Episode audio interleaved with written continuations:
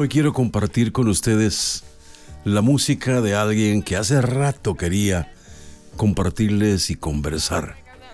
Es quizá uno de los mejores músicos de todos los tiempos. Vamos a hablar hoy de George Ivan Morrison.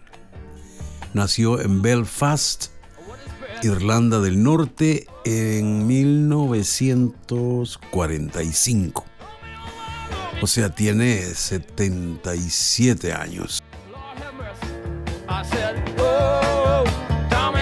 Hablar de Van Morrison para muchos tal vez no tenga mucho significado, sino que más bien hay que referirse a las canciones y a todo lo que ha escrito para él y para otros intérpretes que han llevado al éxito canciones escritas por este excelente músico.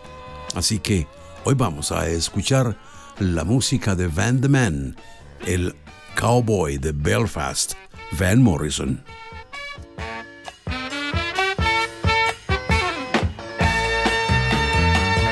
Morrison se inició en la música a finales de los años 50 como saxofonista de un grupo que se llamó los Monarchs. Eso fue antes de formar su propio grupo, ya que su carácter fuerte y su exigencia musical no le permitía ser condescendiente con músicos un poco light.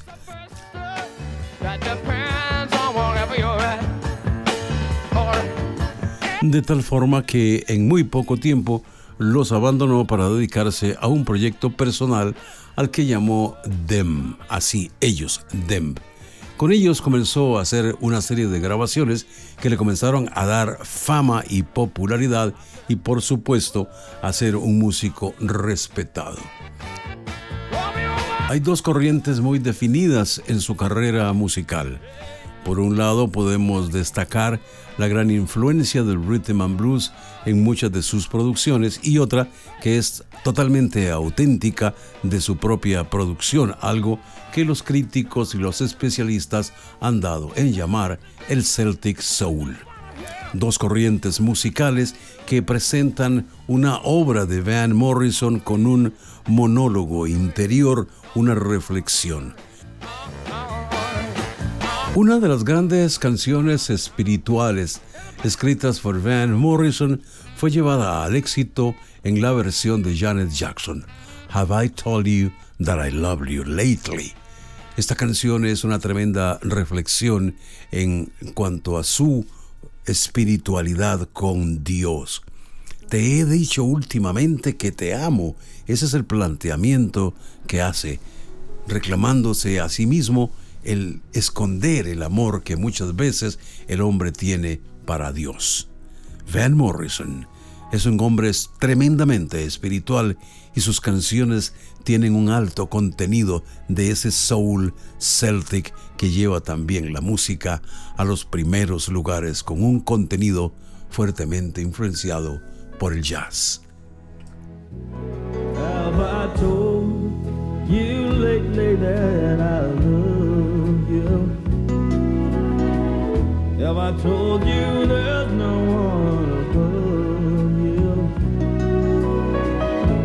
Sin que necesariamente su música sea catalogada dentro del el nicho comercial del gospel o spiritual.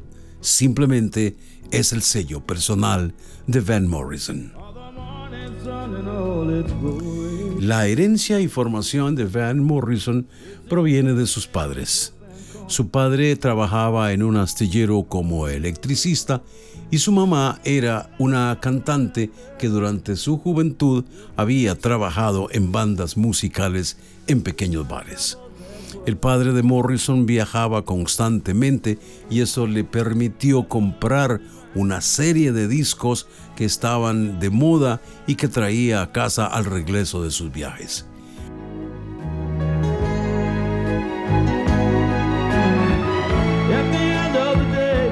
Es de esta forma en que Van Morrison comienza a familiarizarse con la música y los sonidos de los discos que su padre traía a casa. El blues de Muddy Waters, el gospel de Mahalia Jackson o el jazz de Charlie Parker comenzaron a ser parte de su cotidianidad. conoció la obra de Woody Gucci en el country junto a Hank Williams y Jimmy Rogers, los grandes pilares de la música tradicional estadounidense. De esa forma logró adentrarse en estilos musicales que muchas veces estaban vedados para la gran mayoría y que no eran corrientes musicales muy populares.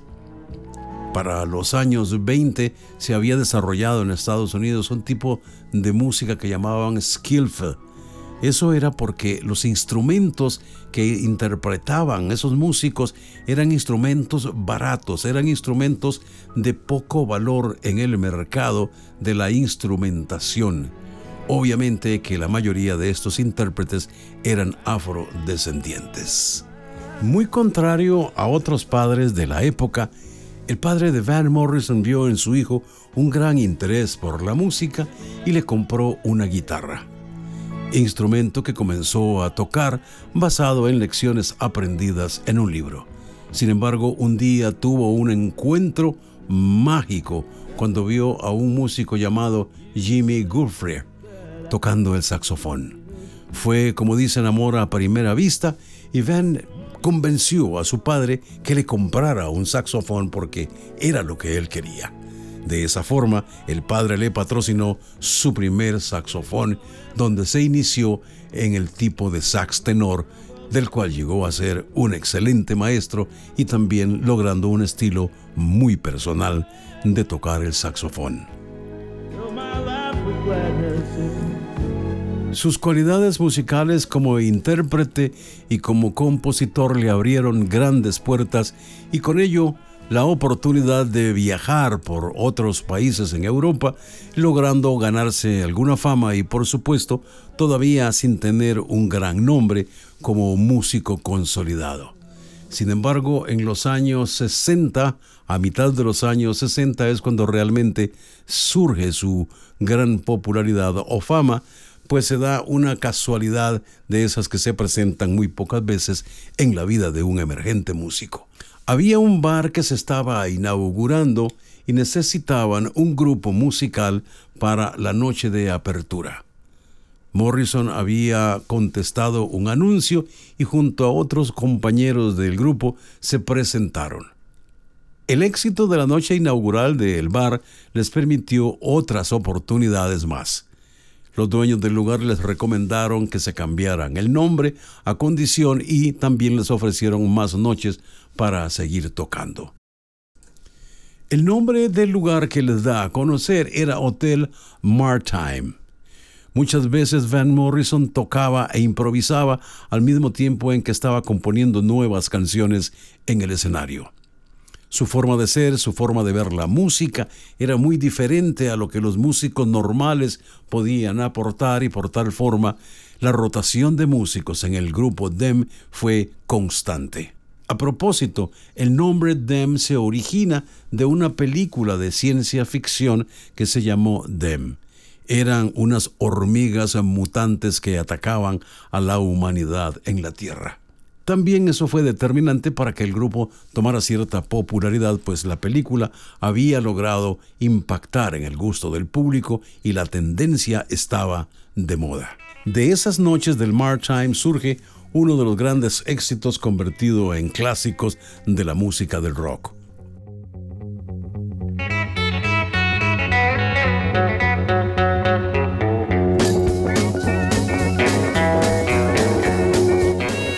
1966, debido al éxito de los Beatles abriendo el mercado americano, el grupo liderado por Van Morrison comenzó una serie de giras en Los Ángeles, en California. El 30 de mayo de ese año realizaron un concierto utilizando al grupo Doors como su telonero.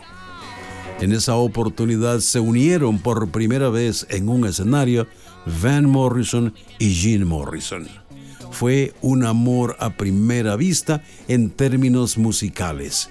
Gene Morrison se vio hechizado por la manera de vocalizar que tenía Van Morrison.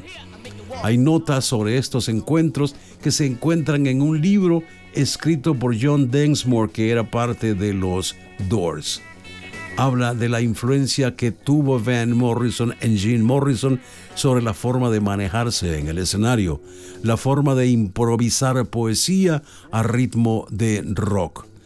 De esos conciertos, de esas presentaciones, existen grabaciones de versiones muy especiales, sobre todo del tema Gloria. Esa gira a Estados Unidos tuvo un final poco alegre para el grupo Dem se dieron cuenta que el representante había manejado diferentes cifras en cuanto a los contratos y a la participación económica de cada uno, de tal forma que regresaron al Reino Unido, donde posteriormente se separaron.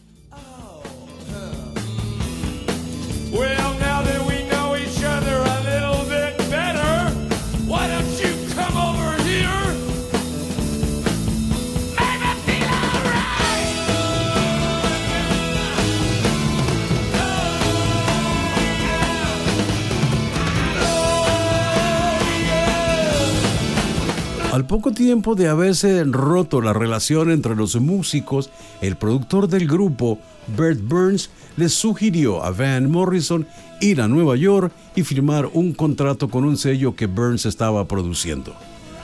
Morrison, que lo conocía y había tenido relación con él, le hizo caso, fue a Nueva York y comenzó a grabar una serie de canciones.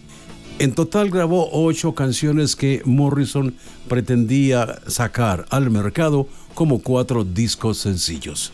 Sin embargo, había una cláusula que lo obligaba a sacar un disco de larga duración, algo que su amigo y conocido representante le ocultó y le hizo firmar el contrato y posteriormente sacó las canciones al mercado. Morrison no se enteró que sus canciones habían sido acopladas en una larga duración y se habían puesto al mercado. Se dio cuenta de ello cuando un amigo lo llama por teléfono para comentarle lo bien que estaban las canciones y que había comprado una copia. De las canciones grabadas en una sola sesión, hay un tema que se grabó en la toma 22, Brown Eyed Girl. Esta canción llegó a colocarse en la lista de las más populares y fue un gran éxito para Van Morrison, sin embargo él nunca estuvo satisfecho con la calidad de la canción.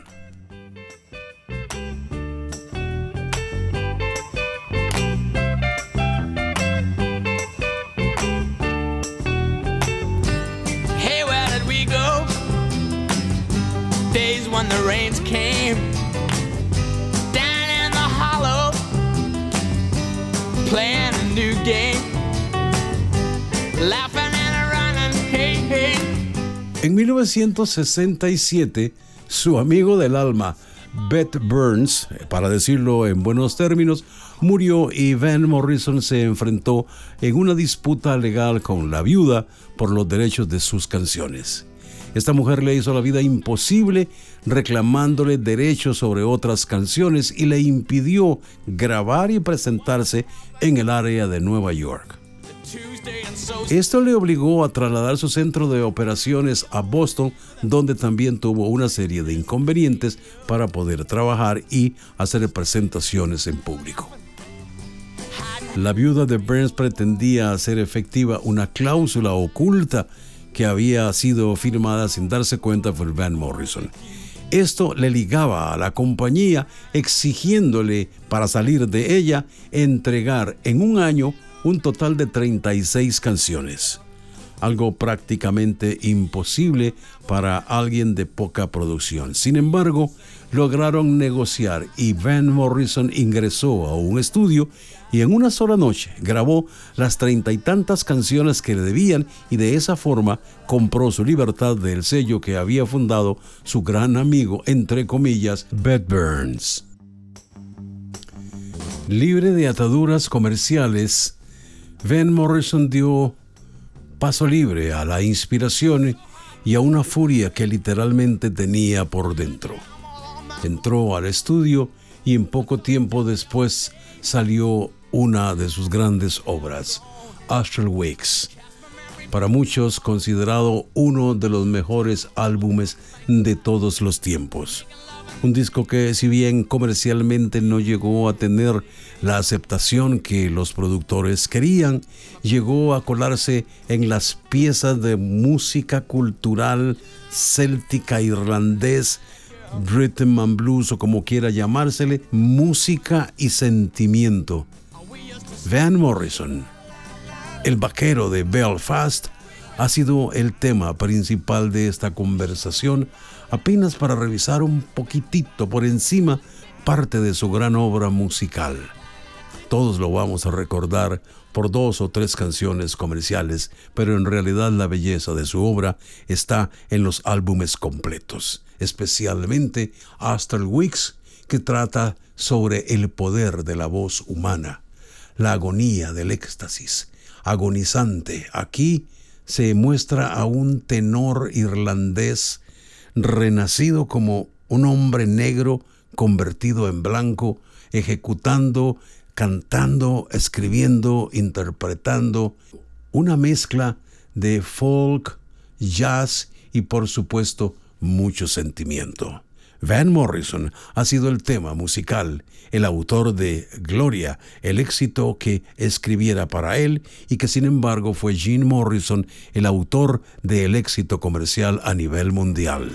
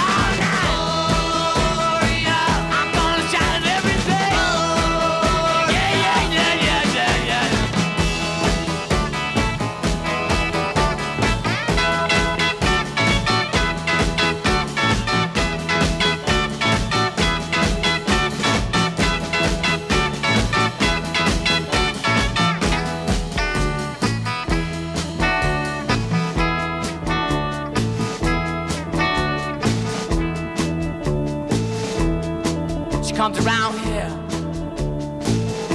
just about midnight. She make me feel so good, love. I wanna say she make me feel alright. Comes walking down my street. Watch come to my house. You knock upon my door. And then you come to my room. Feel